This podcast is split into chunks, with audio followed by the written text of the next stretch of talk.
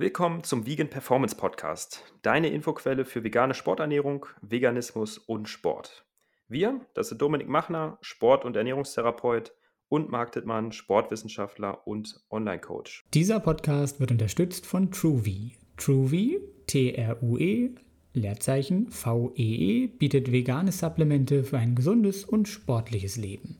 Dazu zählen essentielle Aminosäuren, Vitamin B12, Vitamin D und K2 mit Bio-Olivenöl und Algenöl mit den bei veganer Ernährung empfohlenen Omega-3-Fettsäuren, EPA und DHA. Mit dem Code Podcast15 erhältst du außerdem 15% Rabatt auf deine Bestellung. Herzlich willkommen zu einer neuen Podcast-Folge des Vegan Performance Podcast. Schön, dass ihr wieder eingeschaltet habt. Hallo Linda, cool, dass du da bist. Hallo Dominik, wie geht's euch beiden? Danke für die Einladung erstmal. Mir geht's sehr gut. Schön. Ja, mir auch. Heute gearbeitet und sogar schon trainiert. Aber ich bin ja nicht der Hauptfokus heute, sondern die Linda. Und daher machen wir doch einfach mit dir erstmal weiter. Ist auch schon trainiert heute, Linda. Äh, heute ist tatsächlich, nee, heute ist Rest Day. Also nachher vielleicht noch ein bisschen Cardio, aber erwischt ihr mich wirklich heute am Rest Day. Muss es auch mal geben, ne? So, so vielleicht damit unsere Zuhörenden auch wissen, was überhaupt ein Rest Day ist und Trainingstag. Also ich denke, die meisten wissen es, aber nicht alle. Erzähl doch mal, wer du bist, was du machst und ähm, ja, um das so ein bisschen mal einordnen zu können. Ja, ganz grob. Also ich bin Linda Blankemeier. Ich mache auf Wettkampfniveau inzwischen schon seit vier, fünf Jahren ungefähr. In meiner ersten Saison war halt Corona, deswegen hat sich das alles ein bisschen nach hinten geschoben. Letztes Jahr im Herbst wurde ich deutsche, Meister, deutsche Meisterin ähm, genau beim DBFV. Und ja, Trainingstage kennt ja jeder, wo man trainiert und Restdays sind dann halt einfach die Pausentage. Die braucht man ja auch, weil der Muskel in der Regenerationsphase wächst. Kurzer Einwand, ich habe gestern die Netflix-Doku von Arnold Schwarzenegger gesehen. Ah. Und da meinte er, ja, er hat einfach dreimal am Tag trainiert. Restday gab es nicht. ja. Ja, weiß ich nicht, ob das so sinnvoll ist. Möchte jetzt auch nicht sagen, dass ich mehr weiß halt Arnold Schwarzenegger, aber gut, kann man darüber diskutieren, würde ich sagen. Ich glaube, das kommt auch ein bisschen drauf an, was man so für ein Leben hat. Die meisten Leute sind ja noch berufstätig. Ich glaube, wir haben gar nicht die Zeit, dreimal am Tag zu trainieren, zum einen und zum anderen. Ähm, also wenn man Vollzeit-Bodybuilder ist und ich halt den ganzen Tag schlafen, essen, trainieren kann und die, dementsprechend eine hohe Regenerationszeit habe, ist es, glaube ich, was anderes, als wenn man wie wir halt auch noch einen Job nachgeht und ja, dann nicht so viel schlafen kann. Eat, Sleep, Train, Repeat. So. Okay, das heißt, dass du nicht Vollzeit-Bodybuilderin bist, auch wenn du das professionell machst. Nee, das nicht. Also äh, grundsätzlich glaube ich, dass es in Deutschland sehr, sehr schwer ist. Ähm, man denkt, ich glaube, man könnte was damit gewinnen oder Geld verdienen, wenn man irgendwie eine deutsche Meisterschaft gewinnt, aber es ist halt gar nicht so. Es ist im Gegenteil sehr, sehr teuer. Mein Wettkampf-Bikini hat schon 600 Euro gekostet, dann kommen die Startlizenz dazu, die Gebühren. Also boah, die Herbstsaison hat mir, glaube ich, ungefähr 3000 Euro gekostet und ich habe gar nichts dadurch irgendwie gewonnen oder so. Ja, ja. Gib uns mal ein bisschen Insights. Was kostet so ein Wettkampf? Äh, muss man das alles selber bezahlen? Wird man gesponsert? Was gibt es für Preisgelder?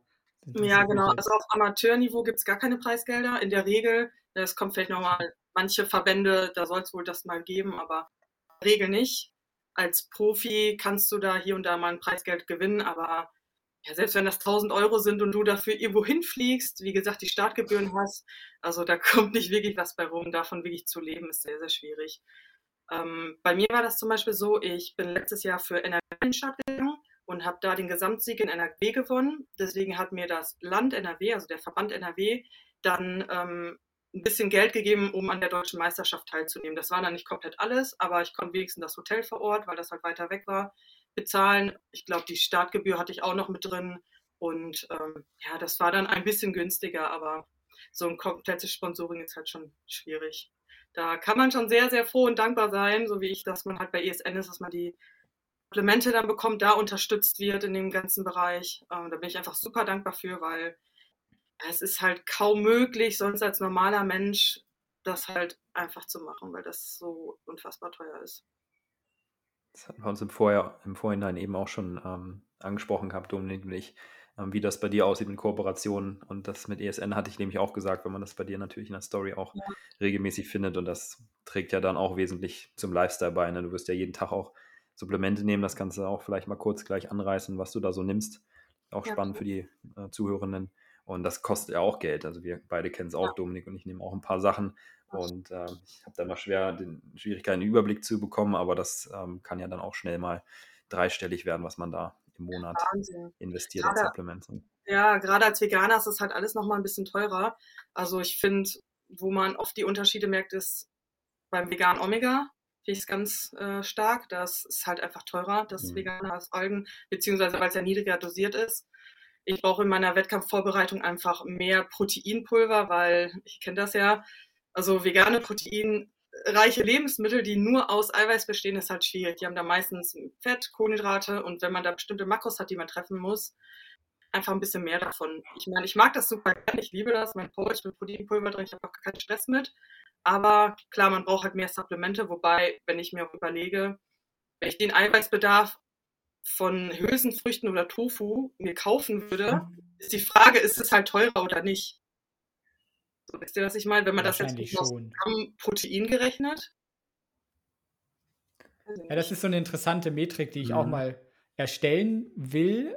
Mhm. Also so quasi Protein pro Euro oder so. Ja, genau. Aber so allein vom drüber nachdenken, weil einfach Hülsenfrüchte so wahnsinnig proteinarm in Anführungsstrichen sind, ist das, ja. glaube ich, schon teurer als Proteinpulver oder so. als jetzt äh, Seitan selber zu machen zum Beispiel oder so. Ja, ja, genau. Es ist ja nun mal jetzt auch alles teurer geworden. Also Sojajoghurt, der von Alpro jetzt 400 Gramm 2 Euro. Es war vorher 500 Gramm, ne? Ja. Und war auch nur unter 2 Euro. Also da haben die schon echt drauf geschaut. Da muss man schon gucken. Ich meine, es gibt noch einige beim Lidl und so, äh, wo der dann 1,50 kostet, ist noch in Ordnung. Und ich habe immer so eine App, da gucke ich immer, wo die ganzen Prozente sind, dann geht das. Aber ja, einfach ohne das passt jetzt, Das passt jetzt thematisch nicht wirklich, weil es Hafermilch ist, aber wir haben so ein äh, italienisches Café bei uns in der Nähe der Praxis und da kostet einfach der Zusatz von Haferdrink zum Latte Macchiato 1,10 Euro. Da denke ich mir, es gibt doch Haferdrink für, weiß ich nicht, 1 Euro oder so zu kaufen, Bio. 1 Euro ja der Liter, Wieso genau. nehmt ihr 1,10 Euro für 200 Milliliter Haferdrink? Wie frech ist das bitte? Das ist echt krass. Dann haben die hoffentlich auch den teuren von Alpro oder Oatly oder so. Keine Ahnung, weiß ich nicht. Ja, ist immer uncool, wenn das dann noch erschwert wird, ne? Verglichen mit Kuhmilch, die klar ein bisschen günstiger ist, aber ja. finde ich auch mal nicht gut. 50 Cent ist vielleicht okay, aber 1,10 Euro ordentlich. Ja.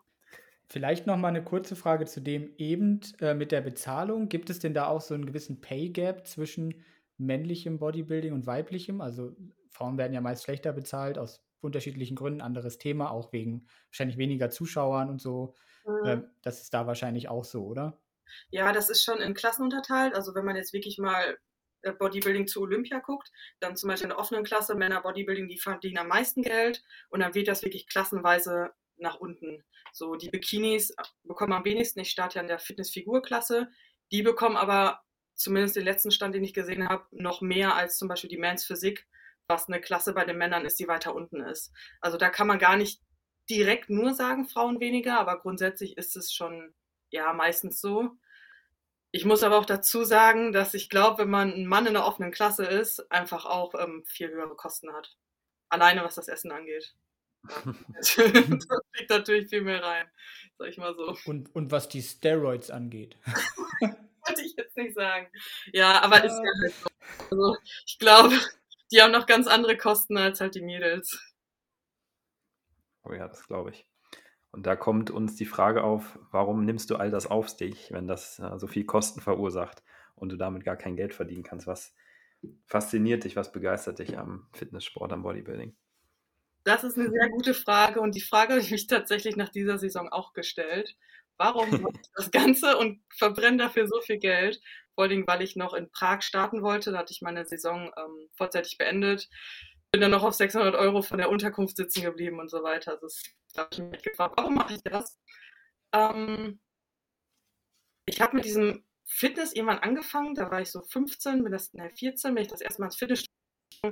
Da gab es Instagram, witzigerweise, ich da auf Facebook diese Seiten, diese ganzen Fitness, diese Bilder, so Motivation und so. Ja, kennt ihr noch? Ton war gerade ein bisschen abgehackt. War das bei dir auch, Dominik? Ja, genau. Wie hießen die? Wie hieß die Page? Oh, sorry, ähm, bei Facebook gab es so Seiten, Fitnessmotivation, ähm, Fitnessmagnet und sowas. Mhm. Fitnessmotivation, glaube ich, kenne ich, ja. Ja, genau. Und auf jeden Fall gab es ja immer diese ganzen Bilder von diesen trainierten Frauen. Da fing das an, da dachte ich mir, okay, irgendwie hast du da auch Bock drauf. Und bin da ein bisschen mehr in die Thematik eingetaucht und da gab es zum Beispiel Sophia Thiel, die dann das erste Mal an Wettkämpfen teilgenommen hat, das auf YouTube veröffentlicht hat. Und ich fand es einfach super spannend und mir gedacht, boah, irgendwie hast du da auch mal Bock drauf.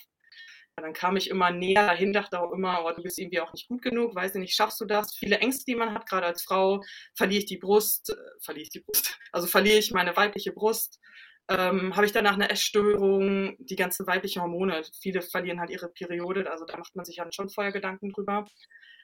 Ja, habe aber gedacht, ich versuche das trotzdem mal, weil ich diesen Sport halt liebe und weil das die einzige Möglichkeit ist, sich halt in diesem Sport zu messen. Ja, und da habe ich gedacht, ich mache das mal. Und national geht es auch noch, aber international wird es halt dann richtig teuer, wenn man noch Flüge hat, Unterkünfte hat. Ähm, ja, da verbrennt man schon gut sein Geld. Aber es lohnt sich, sagst du, wenn du dann auf der Bühne gestanden hast. Also da habe ich ja. jetzt schon mehrfach auch die Stimmen gehört, dass man sagt, also dieser Moment, der gleicht die Kosten, die Mühen, die Disziplin, den Verzicht, den man da aufbringen muss, gleicht alles wieder aus. Ja, auf jeden Fall. Also ich liebe den Moment auf der Bühne, weil man arbeitet so hart für diesen kurzen Moment und dann hat man einfach die Möglichkeit, sich mal zu präsentieren und vielleicht, wenn man ins Finale kommt, dann kann man sich so selber präsentieren, eine Einzelpräsentation, das heißt bei uns iWalk und da kann man dann selber ein bisschen was reinbringen. Die Bewegung kann man ein bisschen selber halt vorher üben, wie man das gerne präsentiert und sich da halt zu präsentieren ähm, oder seine Arbeit und sein Fleiß der Moment auf der Bühne. Also ja, finde ich schon echt sehr, sehr schön. Voll gut. Kann ich mir auch gut vorstellen. Ich überlege tatsächlich auch mal auf die Bühne zu gehen. Ich hatte erst das für dieses Jahr geplant. Ich glaube, jetzt wird das ähm, schwierig, weil ich mich dann doch nochmal auf Aufbau konzentriert habe. Aber mhm. ist auch so ein Grund, warum ich dich schon länger verfolge. Ich weiß gar nicht, wie lange das jetzt schon inzwischen ist. Ich würde mal schätzen, so zwei Jahre. Wir sind ja auch schon mal ausgetauscht bei Instagram. Und äh, das motiviert natürlich auch, wenn man immer wieder andere sieht, die ähm, da auch mal auf der Bühne waren, die wirklich dann so richtig eisern da mit der Ernährung unterwegs sind über Wochen und Monate. Man sieht, wie der Körperfettanteil sich entwickelt und dann die mhm. Beiträge kommen, die Stories vom Wettkampf und ähm, ja. Das ist schon geil. Also es ist sehr hart, sehr anstrengend, auf jeden Fall, das muss man dazu sagen. Hm, muss man sich gut überlegen, ob man das machen möchte, weil man viele Dinge halt auch zurückschraubt, also das ganze Privatleben. Man hat halt weniger Energie für alles, auch weniger Lust die letzten Wochen vorm Wettkampf. Also da brauche ich nicht mehr auf irgendeine große Geburtstagsparty gehen, da hast du einfach keinen Nerv dazu, weil du bist platt. In deinem Kopf ist nur die ganze Zeit, wirst du fertig, wie wird meine Form? Äh, tausend Sachen, die einfach in einem rumschwingen und da braucht man sowieso viel mehr Regeneration, viel mehr Ruhe. Das ist schon, das muss man sich ganz gut überlegen, aber ich finde, man lernt einfach unglaublich viel über sich selber und über seinen Körper kennen. Wie ist das oder wie reagiere ich, wenn ich an meine Grenzen komme? Wie verändere ich mich? Bin ich eher ähm, aggressiv? Bin ich weinerlich? Also selbst Emotionen, das ist halt Wahnsinn, das kennt man sonst gar nicht, wenn man das halt nicht macht. Oder wie reagiere mhm. ich auf bestimmte Lebensmittel? Also gibt es so viele Dinge, die man derzeit über sich lernt, das ist schon super spannend. Beeindruckend, dass es dann auch so den, oder wie du beschrieben hast, dass es den Alltag dann so mit beeinflusst, dass man nicht mehr unbedingt auf die Geburtstagsparty von der Freundin geht oder ja, sich generell überlegt, wie viel man dann privat noch machen kann, ne? wenn man ja. stark im Defizit ist. Also Dominik und ich kennen das auch schon so ansatzweise zumindest. Ähm, ich weiß es noch aus der letzten Diät auch, dass man einfach nicht mehr den Antrieb hat. Man hat einfach keinen Bock mehr, sich groß zu bewegen. Das ist ja auch so ein Mechanismus des Körpers, um Energie zu sparen letztlich. Und dann wird es natürlich schwierig, selbst sich fürs Training zu motivieren. Dann muss man wirklich wahrscheinlich sich das ganz fest einplanen und dann ein Ritual haben, die Uhrzeit wissen, ähm, den Booster trinken, irgendwie sich das so zurechtlegen, dass man es noch schafft, irgendwie ins Training reinzugehen. Ne? Ja, absolut. Und die Zeit, die halt auch drauf geht.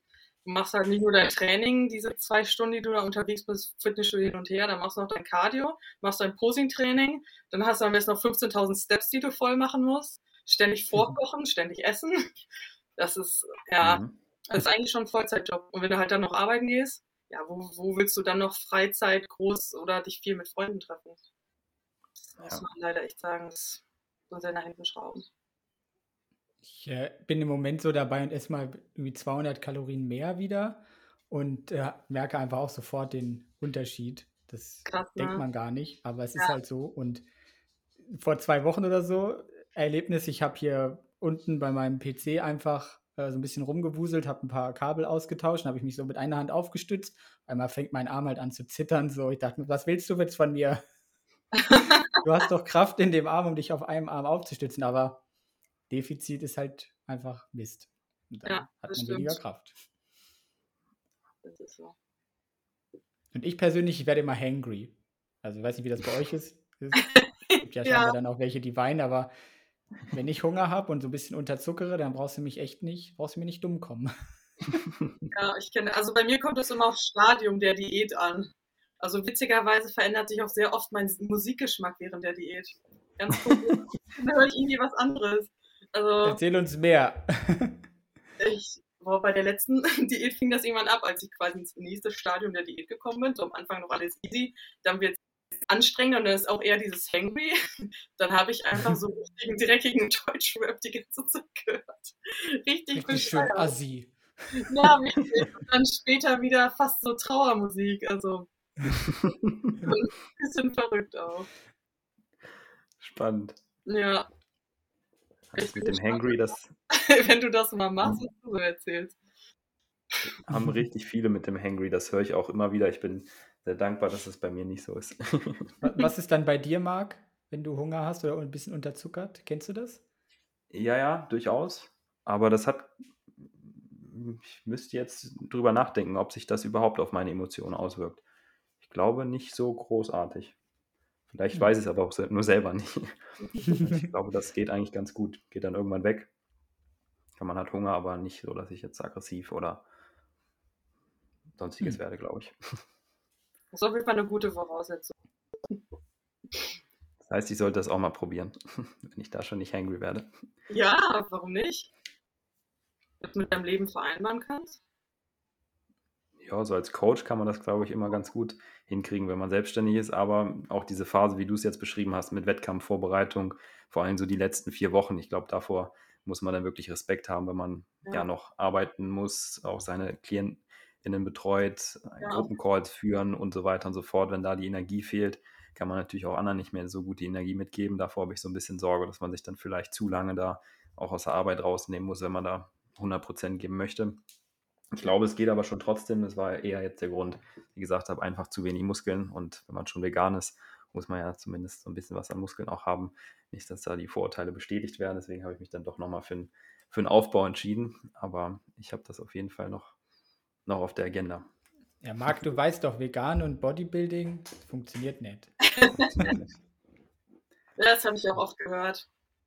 Aber richtig gute Motivation, ja. weil dann denkt man sich einfach, jetzt erst recht. Und danach nur so, oh, hätte ich ja nicht gedacht. Mhm. Das wäre auch so unsere nächste Frage. Wie bist du denn zu vegan gekommen? Und das hatten wir auch als Frage formuliert wie reagieren da die Leute ansonsten so drauf? Auch andere, die im, im Bodybuilding sind, andere Wettkampfathletinnen. Ähm, wie ich dazu gekommen bin, also ich habe mich schon zwei Jahre, also ich ernähre mich jetzt seit viereinhalb Jahren vegan.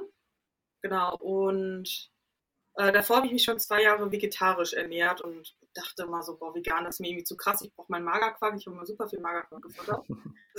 Ging einfach nicht ohne. Und dann habe ich irgendwann auf YouTube ein Video gesehen, von, kennt ihr Veganes Ungesund? Mhm, mhm.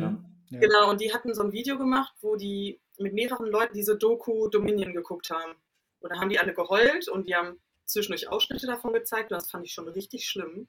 Und da habe ich mir diese Doku reingezogen und habe dabei so viel geheult. Also das hatte ich noch nie bei irgendwas, was ich geguckt habe. Das war richtig schlimm. Aber ich dachte mir so, okay, du kannst es jetzt nicht ausmachen, weil dann verschließt du einfach nur die Augen davor, was da halt passiert habe ich gesagt, okay, du ziehst dir das jetzt rein, die ganze Zeit voll am Heulen, also richtig schlimm.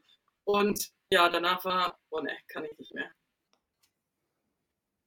Ja, das war echt so der Knackpunkt. Es hat zwar ein bisschen gedauert, diese Umstellung, weil erstmal standest du da, da habe ich zwar noch nicht Wettkämpfe gemacht, aber war schon im Fitness-Game ziemlich weit fortgeschritten, sage ich mal. Und da dachte ich mir, okay, wie willst du das jetzt machen ohne deinen Magerquark?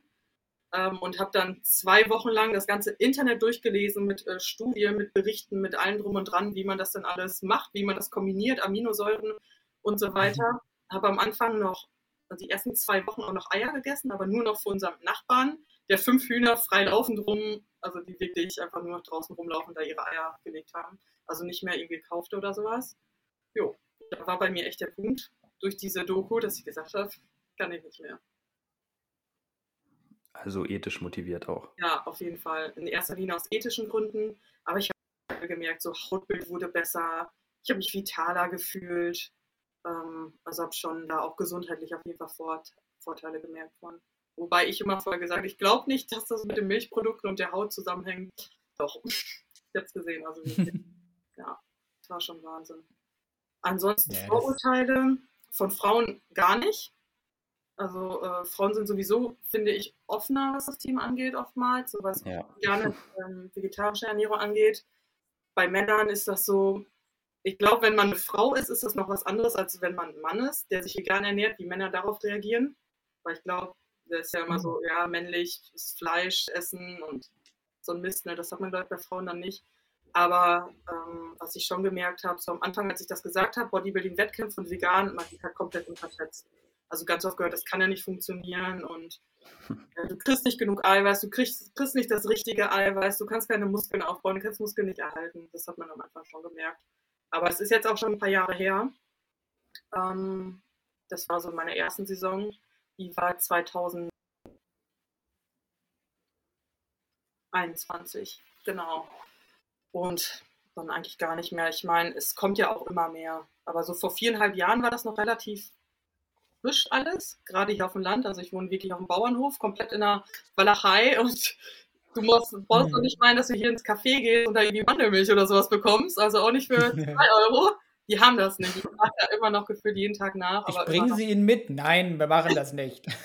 Also Was ja, das? das ist Wahnsinn. Deswegen ich trinke da immer nur schwarz, äh, schwarzen Kaffee. Aber deswegen hier ist es nochmal ein bisschen was anderes, glaube ich, als in der Stadt. Wie war denn der Umstieg, nachdem du so ein bisschen gestruggelt hast, die ersten zwei, drei Wochen, da inf dich informiert hast, der Magerquark weggefallen ist, wahrscheinlich ja die Proteinaufnahme so ein bisschen eingebrochen ist, oder hast du es dann mit Proteinpulver versucht zu kompensieren? Hast du da Lösungen für gefunden? Welche Lösung? Oder hast du dann erstmal auch ein bisschen Einschränkungen gespürt, vielleicht im Bereich der Kraft? Nee, gar nicht. Also Einbrüche hatte ich auch nicht also Proteineinbrüche dann. Ich habe dann halt mehr Tofu gegessen, Sojajoghurt, das gab es dann auch schon in Maßen, aber da gab es auf jeden Fall noch nicht so viele Produkte wie jetzt. Ich weiß, dass wir mhm. noch nicht mal veganes Eis oder sowas hatten. Jetzt hat der Ben Jerry's irgendwie zehn Sorten und alles Mögliche. Ja. Genau, also Proteinpulver, ERAs, Tofu und Sojajoghurt war, glaube ich, so mein Lebensmittel. Aber ich glaube, da gab es auch nur den von Alpro. Diese ganzen Discounter hatten auch noch keinen. Ja. Sojamast. Ja, genau. Auch damit habe ich mich komplett auseinandergesetzt, weil ich habe das das erste Jahr auch zum Beispiel auf der Arbeit, habe ich das keinen erzählt, weil ich keinen Bock hatte. Weißt du, wo, kennt ihr diesen Spruch, woher weiß man, dass ein Veganer Veganer ist, weil sie erzählen? Ich hatte da halt keinen Bock zu. Ich hatte keinen Bock auf Vorurteile, ich hatte keinen Bock, mich zu rechtfertigen und ich hatte keinen Bock, dieses Typ, ja, Veganer erzählen immer, dass sie vegan sind und wollen dann das vorhalten. Und da habe ich das erste Jahr das halt gar nicht erzählt. Ähm, auch zum Beispiel meinem Vater nicht, nur meiner Mutter und engsten Freundinnen. Ähm, ja, und irgendwann kam das halt dann so ein bisschen raus. Ja. Krass, wie, wie macht man das denn bei Familienessen oder so? Ja. Oder gab es das nicht? Doch, gab es auch. Ich weiß es nicht, wie ich das gemacht habe. Ist auf jeden Fall nicht so schnell aufgefallen. Aber inzwischen ist mir das auch egal. So. Wie ist das mit deinem Partner? Ich habe gesehen, der macht ja auch Bodybuilding oder ihr zusammen teilweise sogar bei Wettkämpfen. Lebt genau, auch also vegan also, oder wie macht ihr das? Ähm, der hat die vorletzte Saison von mir, also die 2022, die hat er auch mitgemacht. Das war aber auch seine erste und letzte Saison. Und mhm. er ernährt sich aber nicht vegan, also hat auch Fleisch gegessen. Ähm, ja, ich habe da halt kein Problem mit. So. Also ich finde immer, also ich bin halt kein Fan von aggressiven Vegan, weil letzten Endes Druck verursacht halt immer Gegendruck und ich kann ja dazu stehen, was ich halt mache und das vorleben. Und wenn jemand das auch machen möchte oder Tipps möchte, immer gerne, aber ich bin niemand, der sagt, ich finde das scheiße, dass du Fleisch isst oder ich finde das scheiße, dass du das und das machst. Weil es macht halt, in meinen Augen ergibt es halt keinen Sinn, jemand da Druck zu machen. Deswegen, also ich bin da ich lasse mich da nicht so stressen, was das angeht. Auf jeden Fall eine Sichtweise. Wir kriegen wahrscheinlich dann im Juni noch äh, im Juli eine andere Sichtweise. Wir sprechen nämlich mit der Raffaela, mit der militanten Veganerin. Ach, interessant. Und, äh, da wird es dann auch nochmal um das Ethik-Thema gehen. Das ist ja auch ähm, sehr kontrovers.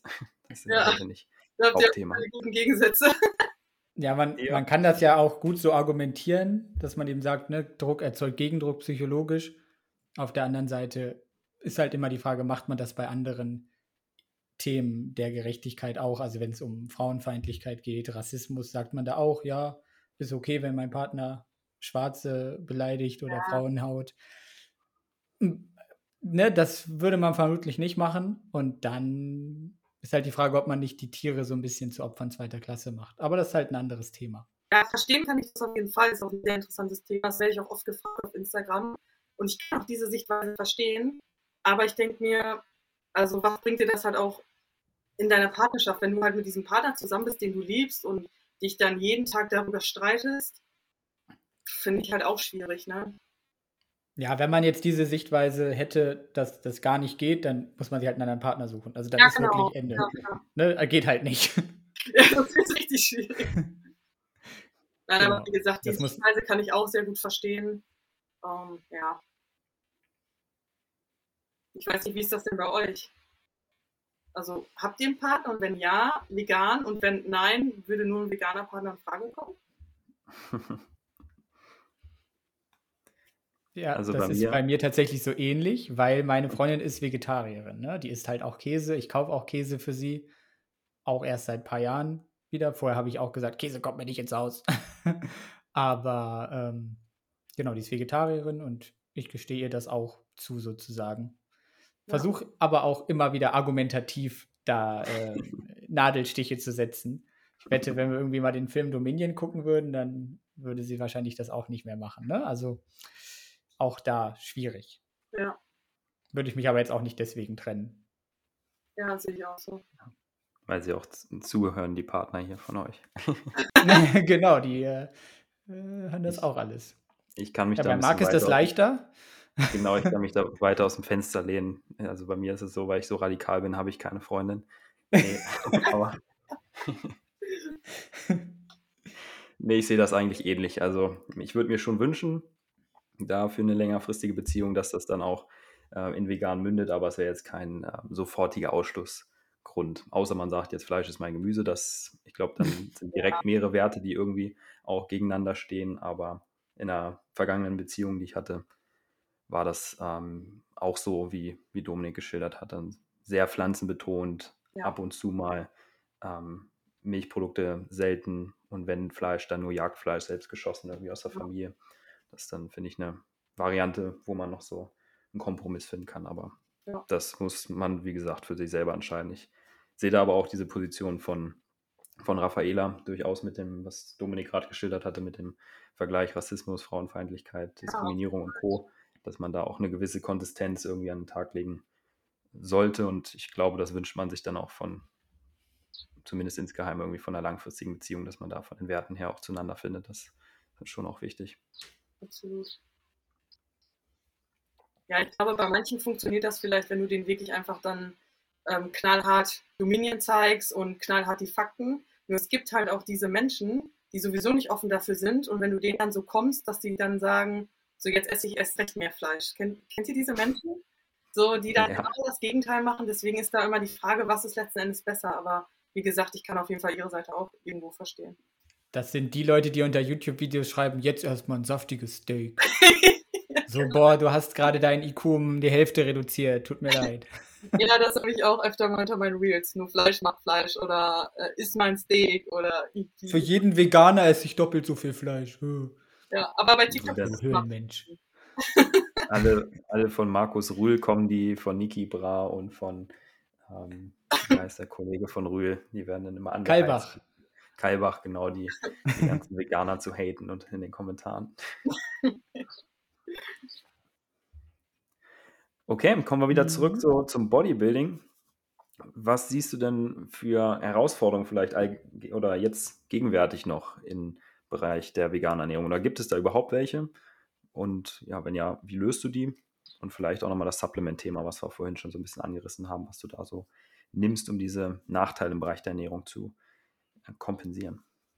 Ja, also in der Offseason habe ich da gar keine Probleme mit und zu Beginn der Diät auch nicht, was Vegan und Bodybuilding angeht.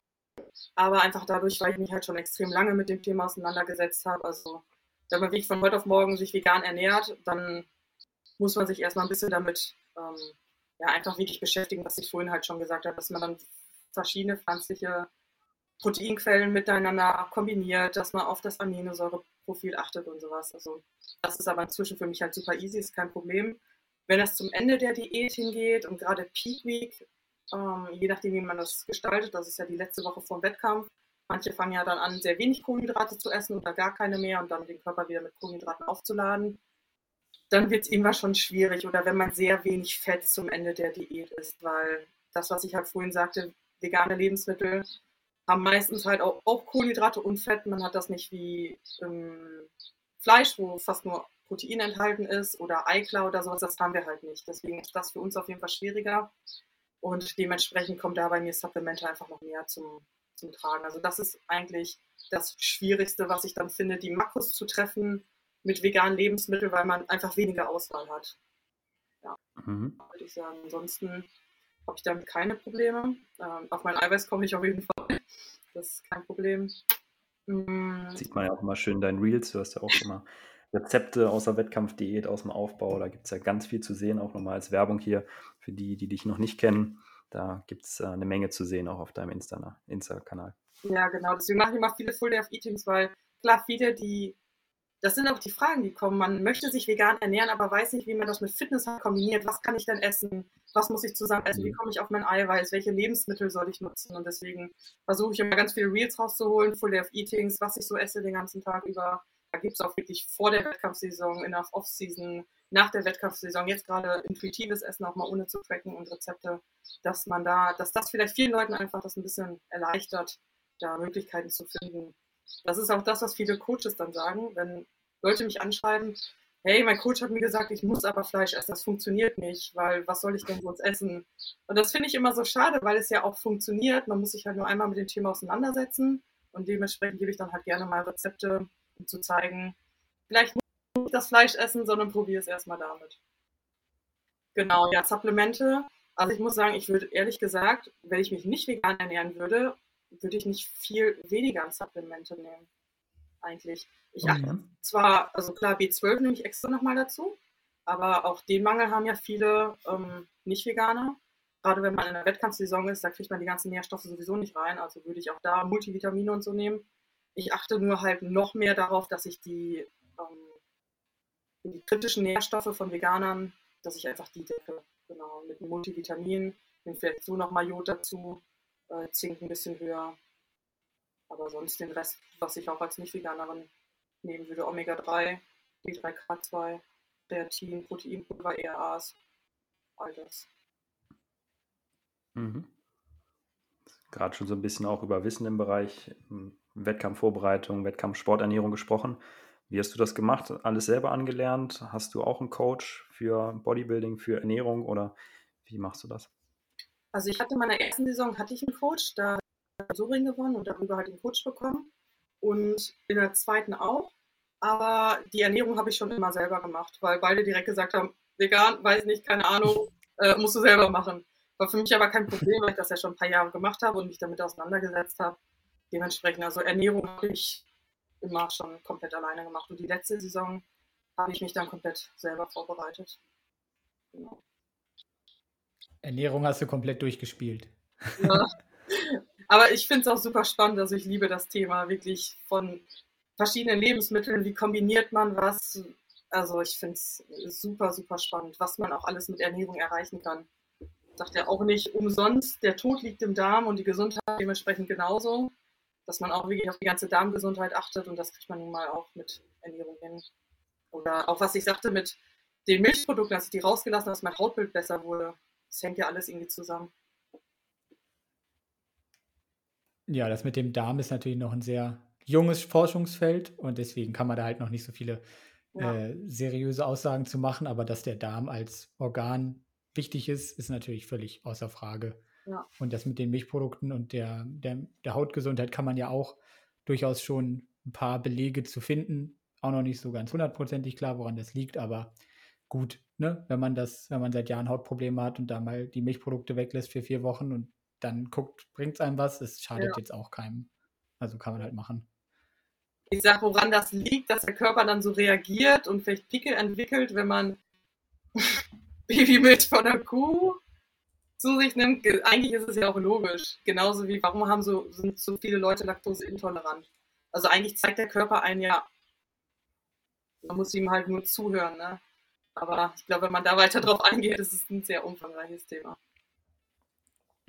Klar, das zielt jetzt aber tatsächlich, glaube ich, so ein bisschen in die Natürlichkeitsrichtung. Also, dass halt das nicht natürlich sei, dass man die Milch von anderen Spezies trinkt. Aber das machen halt eigentlich viele andere Spezies auch. Also, du kannst einem Hund irgendwie Katzenmilch hinstellen oder so und der trinkt die. Gibt ja. ganz viele Beispiele für. Also, das ist so ein bisschen nicht so gutes Argument. Da würde ich schon wirklich eher in die, in die, äh, Mich, in, in die Mechanismen wissenschaftlicher Art gucken und nicht jetzt einfach sagen, ja, das ist unnatürlich und deswegen ist das so. Eine andere Frage, die mir gerade noch kam, wo du auch darüber gesprochen hast, dass es Spaß macht, da mit den Makros zu spielen, sich selber da reinzufuchsen. Das geht ja auch schnell mal in die Richtung Perfektionismus. Das hatten wir jetzt auch in den letzten äh, Podcast-Folgen immer mal wieder das Thema, auch äh, mit einer Fachperson, die sich damit beschäftigt hatte von der DGE. Und äh, da würde mich mal interessieren, und es auch eben angesprochen hattest kurz, ähm, wie so deine Beziehung zum Thema Essen ist, ob du durch die Wettkampfdiäten da auch schon negative Erfahrungen gemacht hast, da in ungesunde Muster reingerutscht bist oder ob du dich da als relativ safe siehst. Ich glaube, es kann sich, ich hoffe, ich lehne mich jetzt nicht zu weit aus dem Fenster, aber niemand wirklich als safe betrachten, weil es ist halt immer eine Extremsituation, was man da macht und letzten Endes ist es ja kontrolliertes Verhungern, was wir da tun. Also, dass wir unseren Körper. es ist ja nun mal guter, so. guter Name. wir drücken unseren Körperfettanteil so tief, der für unsere Gesundheit nicht gut ist und äh, was die Natur auch nicht für uns gedacht hat, dass wir das tun sollten. Und dann kommen natürlich auch Cravings und sowas alles. Dein Körper reagiert, du bist schlapp. Also die ganzen Anzeichen, dass dein Körper dir sagt, ist jetzt mehr, sondern so langsam gehen meine Res Energiereserven halt den Bach runter. Und äh, ich habe das halt auch nach der Wettkampfdiät, dass man dann kein Hungergefühl mehr hat, kein Sättigungsgefühl mehr hat, das alles neu erlernen muss. Hm, Schwierigkeiten im Bereich, da erstmal wieder zurück in das Leben halt zu finden, sich nicht jeden Tag zu wiegen, nicht jeden Tag alles abzuwiegen, zuzunehmen, aber nicht zu schnell zuzunehmen. Wie reagiert der Magen, wenn man dann plötzlich sich wieder anders ernährt? Also ich merke das halt schon, dass es nicht ohne ist. Ähm, ich habe aber, also ich würde mich jetzt nicht betrachten, dass ich eine Essstörung habe oder dass es schlimm ist, aber halt nicht, dass ich sage, für mich ist das super easy runter zu hungern und danach halt wieder langsam zuzunehmen. Also es macht schon was mit einem und das ist halt echt extrem anstrengend. Und ich glaube, davon kann sich kaum jemand 100% freisprechen. Also selbst wenn jemand sagt, okay, finde ich das immer gut, wer weiß, ob das bei der nächsten Saison halt anders ist, weil jede Saison ist anders, jede Prep ist anders. Ähm, und es ist einfach, es liegt nicht in der Natur des Menschen, das kontrolliert zu tun. Damals war das halt so, wenn nicht genug Nahrung da war, okay, dann musst du ein bisschen abschmeißen, aber das wie kontrolliert zu machen, obwohl du genug Nahrung hast, ist ja eigentlich auch ein bisschen bescheuert, muss man ja so sagen. Ne? ist ja so. Sag dem Säbelzahntiger, ah, nee, ich kann jetzt nicht weglaufen, ich mache Meal Prep, ich mache hier äh, Wettkampf, Contest Prep, das ja, genau. komm, mal, komm mal später. genau, also ich komme so ganz gut klar, aber ich würde nicht sagen, dass ich das easy wegstecke. Also ich habe auch manche Tage, da habe ich echt richtig zu knacken. Und nach meiner ersten Wettkampfsaison hatte ich echt äh, richtige Binges auch.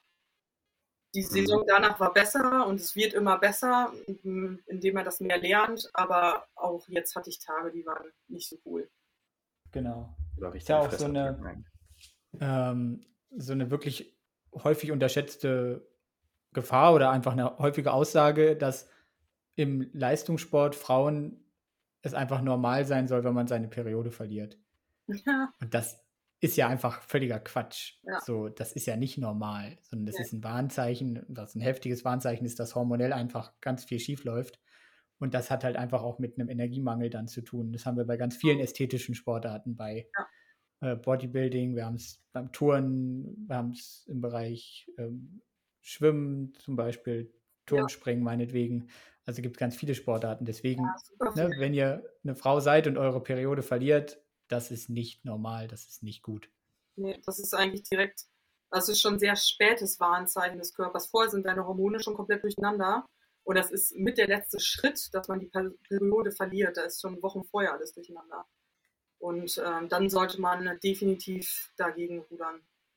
Mehr, also das meistens Zeit, dass man zu wenig Körperfett hat, die Nährstoffe nicht alle aufnimmt und halt Stresspegel. Also es gibt selbst Frauen, die haben nicht so einen extrem niedrigen Körperfettanteil, nehmen vielleicht nicht zu wenig Fett zu sich, aber trainieren jeden Tag drei Stunden und schlafen extrem wenig. Das ist halt dieser extreme Stress. Und da sagt einfach der Körper so, nö, jetzt ähm, pflanzen wir uns mal nicht mehr fort. genau, weil ist eh nicht genug Energie da. Ja, eben. Wie ist das bei dir? Wettkampfdiät dann aber wahrscheinlich auch Periode recht früh, die sich verabschiedet dann, oder? Oder hast du die durchgängig? Ja, das kann ich genau sagen, weil ich eine Spirale habe, schon seit vielen Jahren. Okay. Und ich dadurch sowieso meine Periode nicht mehr hatte. Manchmal muss ich sagen, würde es mich tatsächlich interessieren. Also die Wahrscheinlichkeit liegt nahe, aber ich kann es da nicht zu 100% sagen. Also seitdem ich Wettkämpfe mache, habe ich halt eine Spirale und dadurch die Periode. Mhm. Das hatte ich auch letztens eine Klientin, die wollte auch einfach so ein bisschen runter vom Körperfettanteil. Die ist ähm, Pole Dance unter anderem gemacht und mhm. da einfach die ästhetische Motivation, ähm, gar nicht das Level irgendwie Bühnenniveau oder so. Ja. Aber selbst da sind wir danach, boah, wie lange war es Coaching? Ich glaube, nach vier, fünf Monaten ähm, ist dann auch, glaube ich, die Periode ausgefallen, weil sie permanent bei, wo lag sie? 1,7, 1,8 Kalorien, also gar nicht mal so das tiefe Niveau, was du dann auch ähm, in der Wettkampfdiät hast oder andere Frauen an der Körper- und Gewichtsklasse.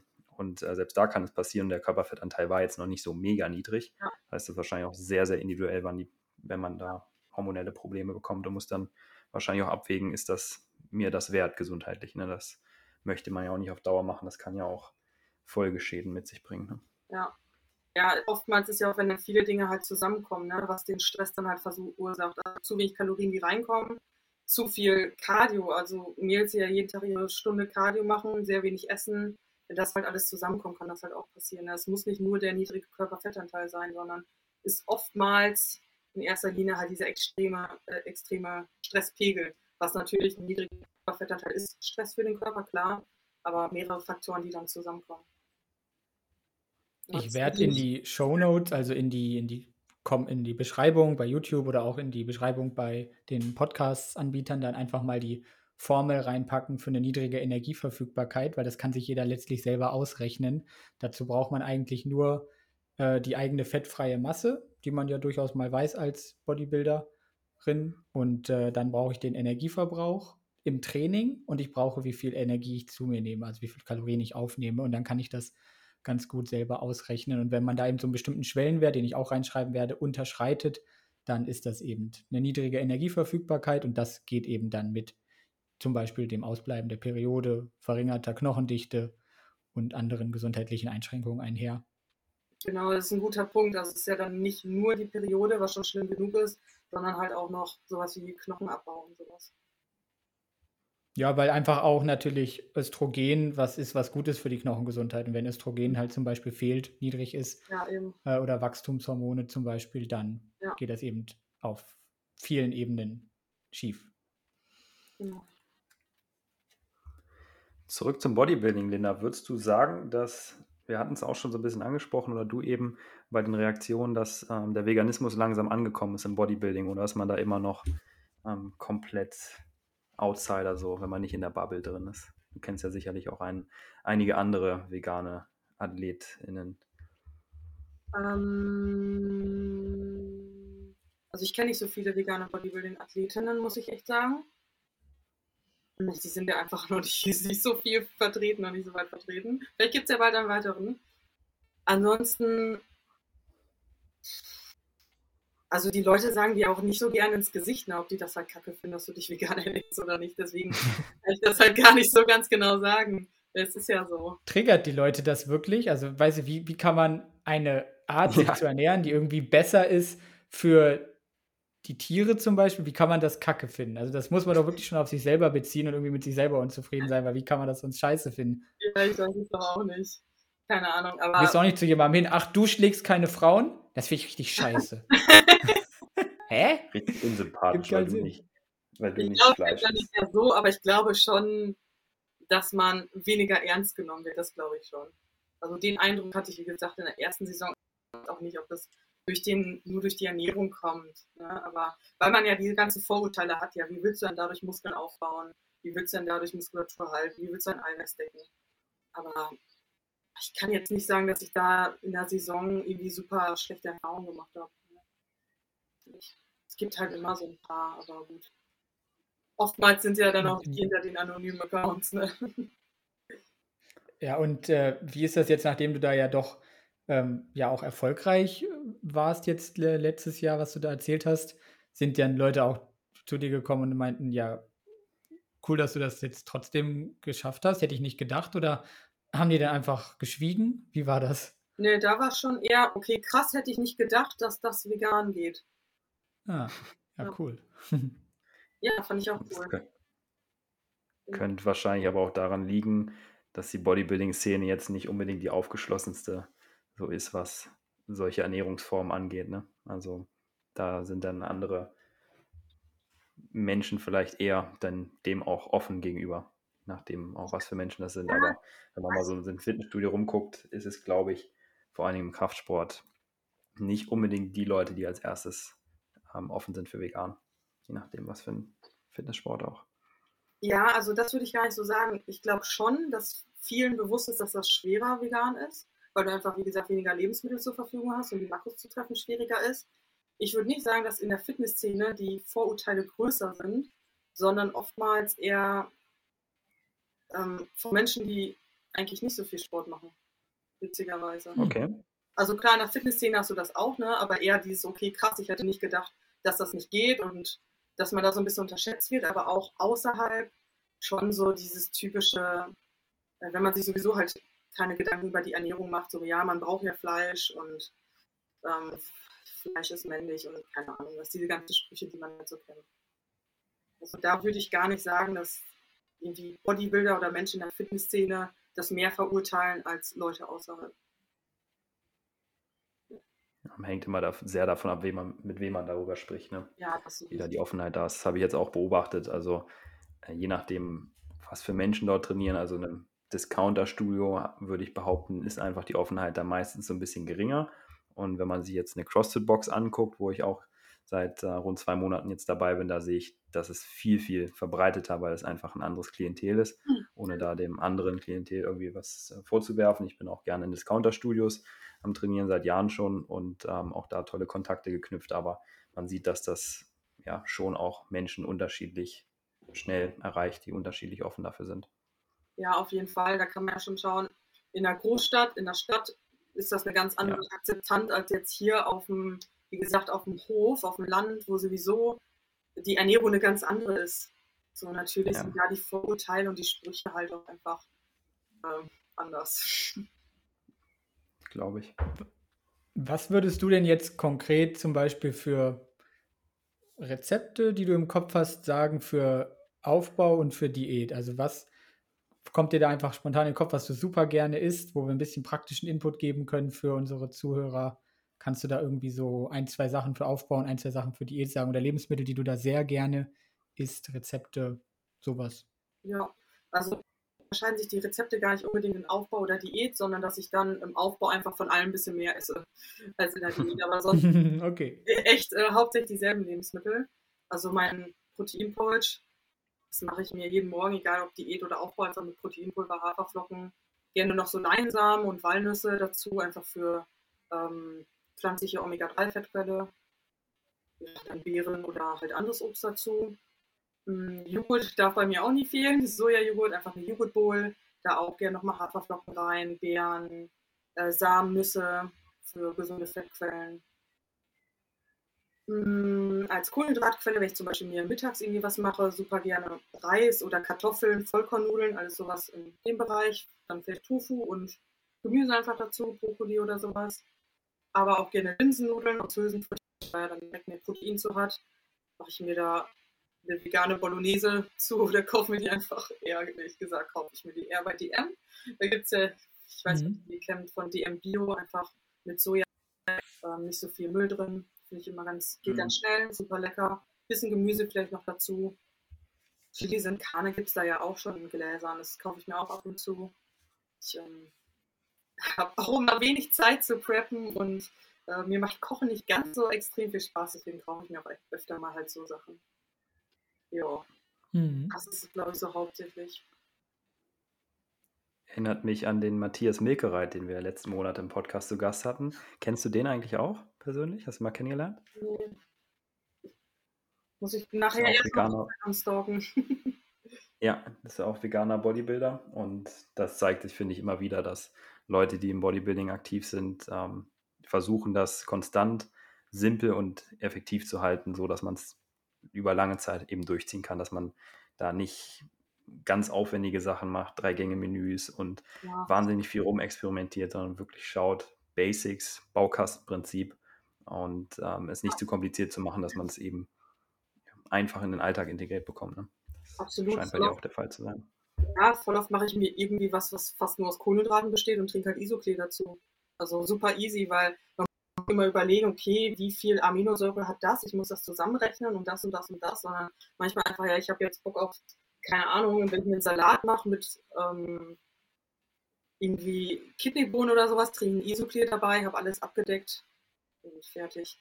Also, hieß es? Wenn man sich einmal damit beschäftigt, gar nicht so schwierig.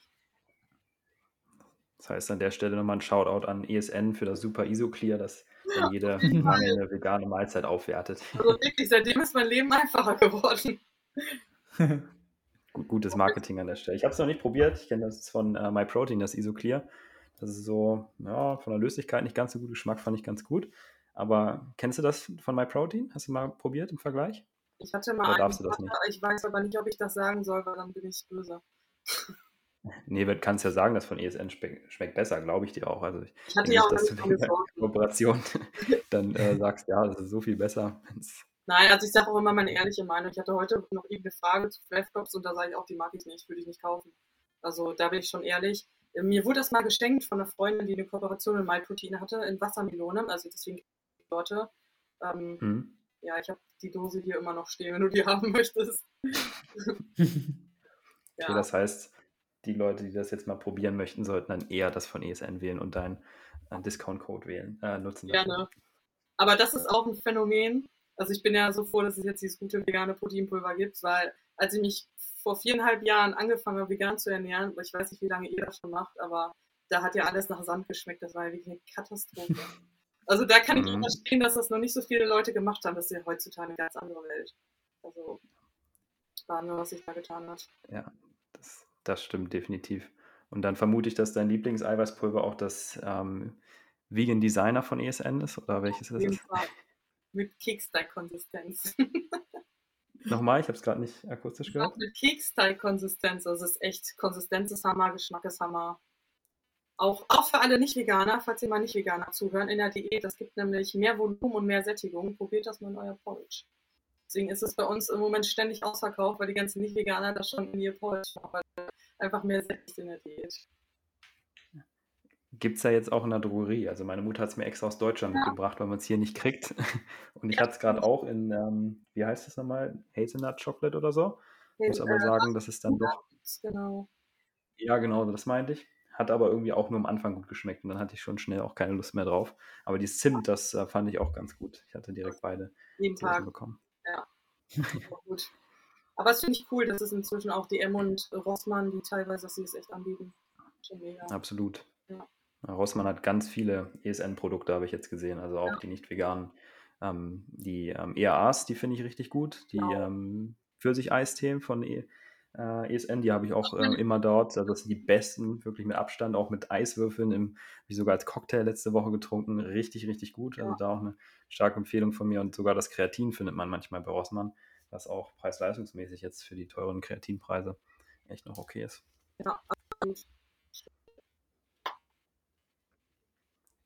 Ich finde generell, dass auch nicht vegane Bodybuilder einfach durchaus mal ein paar mehr pflanzliche Proteinquellen essen könnten. Also das spricht ja wirklich aus wissenschaftlicher Sicht nichts dagegen, mal einen Sojajoghurt zu nehmen oder einen Tofu oder einen Tempeh. Das sind ja wirklich sehr hochwertige Proteinquellen. Und damit würde man, so denke ich mir immer, wahrscheinlich ja auch seine eigene Ernährung einfach abwechslungsreicher gestalten können. Ich verstehe das zwar, dieses Mindset, ich esse jeden Tag irgendwie Magerquark oder Brokkoli mit Reis und, Hühnchen, äh, Reis und Hühnchen oder so, aber eigentlich will man doch auch ein bisschen Abwechslung im, im Leben haben, oder? Wie, wie seht ihr das? Ich verstehe das auch. Also mein Partner macht das auch so, der isst ganz, ganz selten Fleisch. Ähm, so Skier und sowas halt auch gar nicht. So ein bisschen Proteinpudding und halt klar Whey auf jeden Fall, aber der isst zum Beispiel öfter mal diese ganzen Fleischalternativen, diese vegetarischen, veganen Schnitzel, Light Meat Produkte auch. Oder wenn er sich Pizza mhm. selber macht, letztens dann einfach mal einen Käse, einen veganen Käse genommen, vegane Salami genommen. Die für Mühlenhof ist ja auch mega.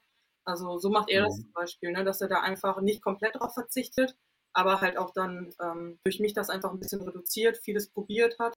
Das sagt, dass es halt auch super gut schmeckt. Und dass man das dann wenigstens so ein bisschen ja, reduzieren kann einfach. Das ist natürlich auch wieder ein Argument, warum man auch einen nicht veganen Partner akzeptieren kann, weil man sich natürlich auch gegenseitig beeinflusst und dadurch ja. natürlich auch generell mehr Offenheit für das Thema schafft durchaus. Ja, auf jeden Fall. Und man sieht ja auch oder weiß sogar inzwischen ja auch aus ersten Studien, dass das keinen Nachteil hat, wenn man jetzt ein paar tierische Proteine durch pflanzliche ersetzt. Ähm, sogar wenn es nur pflanzliche Proteine sind, macht es ja wahrscheinlich keinen Unterschied. Und ähm, die Sorgen, die kann man da getrost ähm, ja, zurückschieben. Also wenn man da den Proteinbedarf quantitativ deckt, ist es erstmal das Wichtigste und qualitativ sind die meisten pflanzlichen Proteine ja auch nicht so schlecht, dass da irgendwelche Aminosäuren vollständig fehlen und man dann auf einmal sofort keine Fortschritte mehr macht im Fitnessstudio. Ich habe letztens auch eine Studie, die hat verglichen sogar eine geringere Aufnahme rein pflanzlicher Proteine mit einer etwas höheren Aufnahme, ich glaube 1,3 bis 1,5, 1,6 Gramm, also vegan 1,3 Gramm, Mischkost 1,5 über acht Wochen und keine Unterschiede festgestellt worden bei ähm, Kraft- und Muskelaufbau. Das heißt, es macht wahrscheinlich echt keinen großen Unterschied und da kann man sich beruhigen mit den pflanzlichen Proteinen. Marc, mit so einer Aussage erreichst du jetzt aber keinen Bodybuilder, der 4 Gramm Eiweiß ist pro Kilo Körpergewicht. Der sagt, was? 1,3 oder 1,5? Du brauchst 4 Gramm. ja, aber das stimmt ja schon. Man kann das ja auch ganz gut kombinieren. Vor allem Soja mit Ei lässt sich ja auch super kombinieren, was die biologische Wertigkeit und so weiter angeht. Und dass man da einfach so ein bisschen was austauscht. Ne? Also das fand ich echt gut, dass du das so anstößt. es muss ja nicht jeder direkt von heute auf morgen vegan sein, aber hey, probiert doch einfach ein bisschen was aus streut das so ein bisschen in euren Alltag rein. Viele Dinge schmecken schon ganz gut und ja, dann betrachtet man das einfach als großes Ganzes. Ja. Vielleicht äh, dann, wenn wir nochmal eine nächste Frage beantworten, wenn du Marc nichts mehr hast. Ja. Dass du vielleicht nochmal ein bisschen was über dein Training einfach erzählst, weil Ernährung ist natürlich super wichtig, aber ne, einfach ist natürlich rein subjektiv viele machen das dann komplett gleich so nach und das ist natürlich Schwachsinn, aber einfach als Einblick in dein Training. Was machst du? Äh, wie ist dein Trainingsplan? Wie sieht das da aus? Wenn du ein bisschen erzählen magst. Jo, äh, Training ist natürlich sehr komplex. Ich versuche das mal so gut es geht runterzubrechen. Also die meiste Zeit trainiere ich im Dreiersplit, Push-Pull-Legs, falls das den meisten was sagt. Also quasi ist mein Oberkörperplan nochmal aufgesplittet habe und halt nochmal Beine trainiere. Ähm, in der Regel sechsmal die Woche, dass ich sechs Trainingstage habe, einen Tag Pause. Manchmal schiebe ich den Rest Day auch ein bisschen, wenn ich irgendwie merke, okay, jetzt brauche ich mehr Pause. Und jetzt nach der Saison mache ich auch ein bisschen mehr Pause. Also wollte ich nur noch dreimal trainieren, drei oder vier Tage am Stück, dann einen Tag Pause, wieder drei oder vier Tage am Stück. genau, also ich starte ja an der Fitnessfigurklasse. Da ist zum Beispiel auch der Oberkörper sehr wichtig, Schultern, Rücken. Deswegen habe ich auch viel Oberkörper, Schultern und Rücken natürlich mit in meinem Trainingsplan. In anderen Klassen Beispielsweise in der Bikini-Klasse ist das alles, da braucht man nicht ganz so viel Muskulatur und da gibt es halt andere Schwerpunkte, da kann man dann halt auch noch anders trainieren. Aber deswegen habe ich auch ziemlich viel Oberkörper mit drin. Ähm, ja. Und meistens geht mein Training so ungefähr anderthalb Stunden. Reine Trainingszeit. Genau. Mhm. Wie viele Übungen machst du so pro Muskelgruppe? Wie viele Sätze pro Woche, wenn du das weißt? So, da mal volumenmäßig zu hören, einen Einblick zu kriegen? ähm, komplett unterschiedlich. Kann ich, also ich, wir wechseln da sehr oft was, gerade jetzt wieder mehr mit Intensitäten zum Beispiel. eine ganze Zeit lang habe ich immer einfach bei jeder Übung vier Sätze gemacht, vier Arbeitssätze. Ähm, und da muss man halt gucken, welche Schwerpunkte man hat. Wo sind meine Schwachstellen, wo sind meine, oder welche Muskelgruppen sind besser ausgeprägt. Ähm, ja, danach gehe ich dann. Und ich habe dann auch nicht Push-Pull-Legs immer dieselben Pläne, sondern an dem einen Beintag zum Beispiel mehr den Fokus am Oberschenkel, vorderer Oberschenkel, beim anderen dann mehr die hintere Kette. Und bei dem Rücken mache ich dann auch bei der einen, am einen Tag eine hm, andere Übung für den Lat als zum Beispiel bei dem nächsten Tag. Mhm.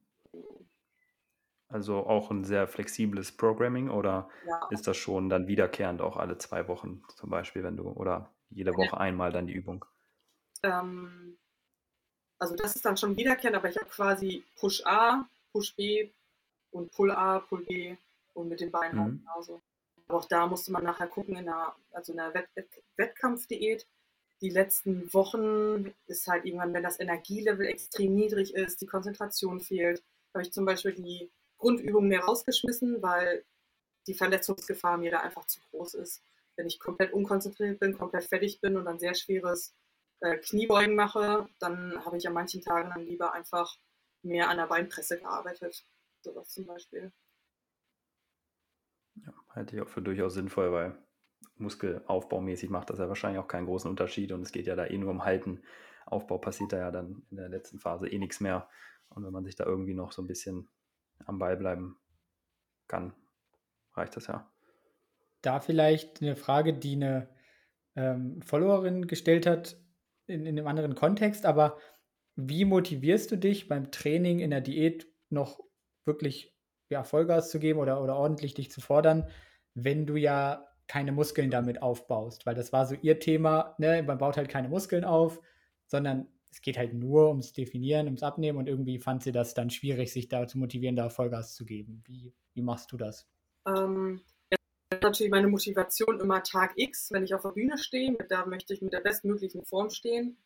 Und ich weiß, wenn ich im Defizit bin, möchte mein Körper sowieso ganz gerne die Energie aus meinen Muskelzellen ziehen, indem der die halt verbrennt. Und das möchte ich ja nicht, weil dann ist meine ganze Aufbauphase, wo ich mir ja auch ziemlich den, ich weiß nicht, wie man hier reden darf, darf man hier komplett rausreden? Du darfst frei reden. Okay. Ja, man reißt sich ja komplett den Arsch auf. Und ich habe halt keinen Bock, dass ich eine Diät mache und meine ganze Muskulatur mir wieder um die Ohren fliegt. Das Risiko ist sowieso extrem groß, aber dementsprechend trainiere ich halt in der Diät extrem hart, weil ich halt einfach meine Muskulatur bestmöglich erhalten möchte. Und das ist halt meine Motivation. Weil, ja, wenn du auf der Bühne stehst, bist abgezogen, deine Mus Muskeln sind auch weg, dann reißt du halt, halt auch nichts mehr. Die Diskussion hatte ich mit Dominik auch äh, am Wochenende, als er hier war da, oder davor auch schon, weil du ja jetzt auch eine Diät gemacht hast und glaubst, da ein bisschen was an Muskelmasse eingeboost zu haben. Mhm. Wie, wie, ist das bei dir, wo du jetzt auch gerade gesagt hast, extrem hart trainieren, damit du weniger Muskelmasse verlierst? Heißt das, dass du näher ans Muskelversagen gehst oder mehr Isolationsübungen machst? Was, oder meinst du generell einfach hart, weil du dran bleibst am Training und nicht das Volumen jetzt großartig runterschraubst oder die Frequenz? Genau, also dass ich einfach trotzdem so nah wie möglich ans Muskelversagen gehe, auch ins Muskelversagen halt reintrainiere. Dass einfach der Reiz gesetzt wird, dass mein Körper weiß, ja okay, ich brauche die Muskeln noch, weil die werden hier gefordert, deswegen baue ich die nicht ab. Weil wenn man dann anfängt, 30 Wiederholungen zu machen und dann am besten noch fünf stecken zu lassen, weil die Pumpe dann vorher aufgibt und man einfach nicht mehr kann, dann ja, kann man einfach die Muskulatur nicht halten. Ich fange zwar dann nicht mehr an, irgendwie im fünf Wiederholungsbereich zu arbeiten, weil mir halt da, wie gesagt, auch die Verletzungsgefahr halt einfach zu niedrig ist, äh, zu hoch ist unkonzentriert, ähm, eine falsche Bewegung und mit dem Gewicht, mit so hohen Gewichten kann halt schneller mal was passieren. Man hat weniger Wasser im Körper, das heißt auch die ganzen Gelenke sind weniger mit Wasser versorgt. Das ist halt einfach dann alles gefährlich. Also da arbeite ich meistens 8 bis 12. Ähm, auch mal Intensitätstechniken im höheren Bereich, aber da gehe ich halt dann wirklich voll auch an meine Grenzen. Vielleicht auch mal halten, mal langsame Wiederholungen zu machen. Aber was man nicht machen sollte, ist 15 bis 20 Wiederholungen und eigentlich hätte man noch fünf, aber hört halt trotzdem auf, weil dann ähm, werden die Muskeln abgebaut.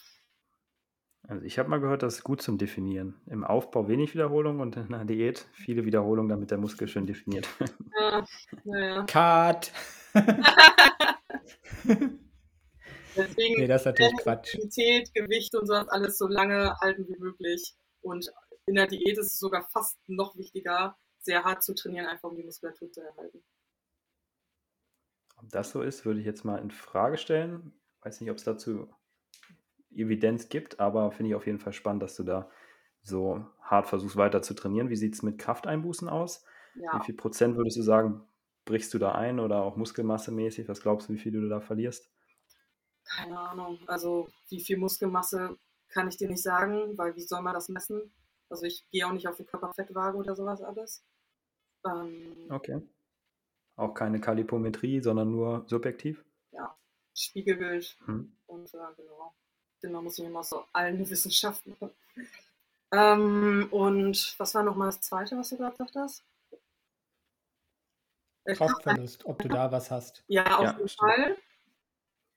Da versuche ich natürlich meine Kohlenhydrate so gut es geht zu timen, also wirklich Kohlenhydrate vor allem ums Training drumherum, auch vor dem Training, wenn man die hat, Kohlenhydrate zu sich zu nehmen, dass man Power hat im Training, dass man auch hart trainieren kann und dementsprechend die Muskulatur halt auch halten kann. Aber wie viel Prozent das jetzt ist, kann ich sagen. In der Peak Week wird es dann auch nochmal weniger, weil der Körper einfach, da trainiert man ja nochmal anders, und die ersten zwei Tage trainiere ich immer noch normal, aber mit dem vielen Trinken, das merkt man halt schon, das ist auch Stress für den Körper und das kommt immer darauf an, Mhm. wie lange die Diät geht, ähm, hätte man Refeed oder nicht. Also Krafteinbußen habe ich auf jeden Fall. Ich merke das auch, dass ich weniger Ausdauer habe im Training, dass ich schneller schlapp mache. Äh, aber Ja, logisch. ja, Prozente kann ich jetzt hier nicht nennen. Spannend. Denke ich auch zu erwarten, ne, dass, dass man da das Niveau nicht komplett halten kann.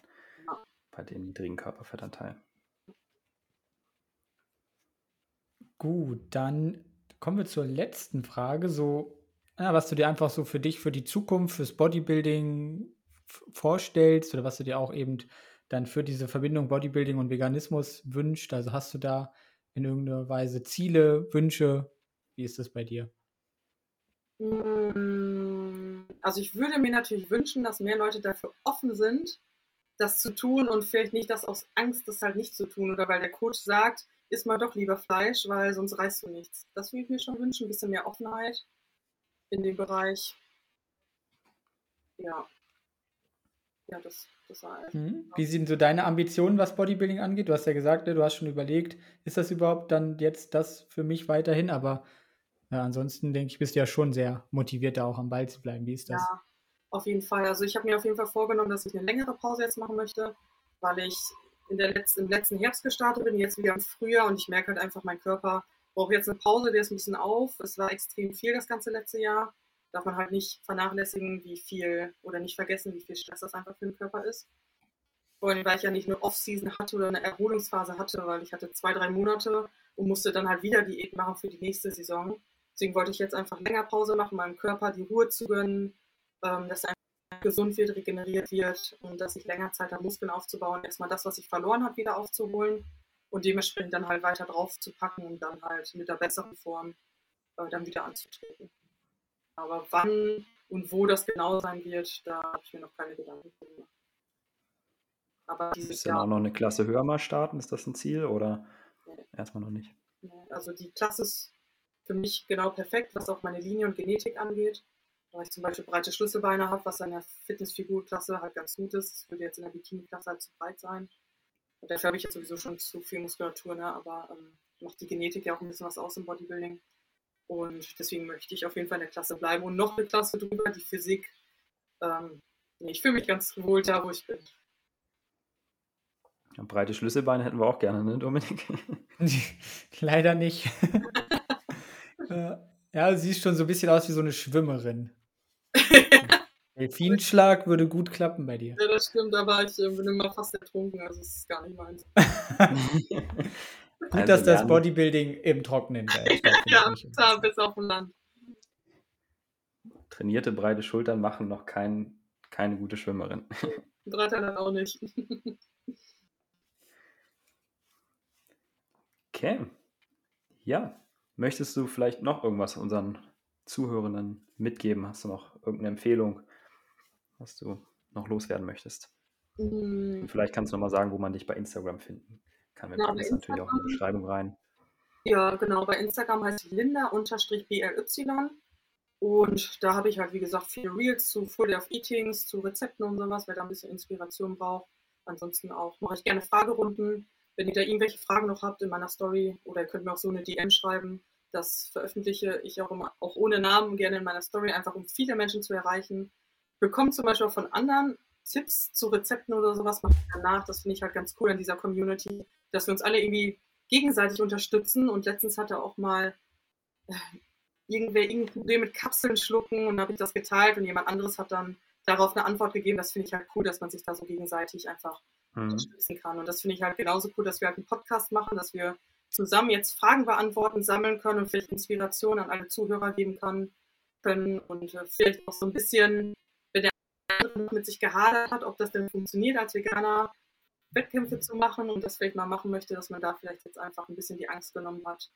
Um, ja, dass man das dann einfach mal versucht.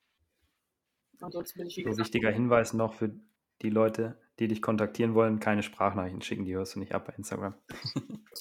Das stimmt. Das Problem ist, weil wenn das alle machen dann sind die nämlich meistens drei Minuten hintereinander, da komme ich mhm. einfach nicht mehr hinterher. Und mit einem Hauptjob sowieso Instagram ist. Als, als erstes überhaupt in der Konversation eine Sprachnachricht zu schicken, ist einfach richtig asozial. Danke, so danke. So finde ich auch.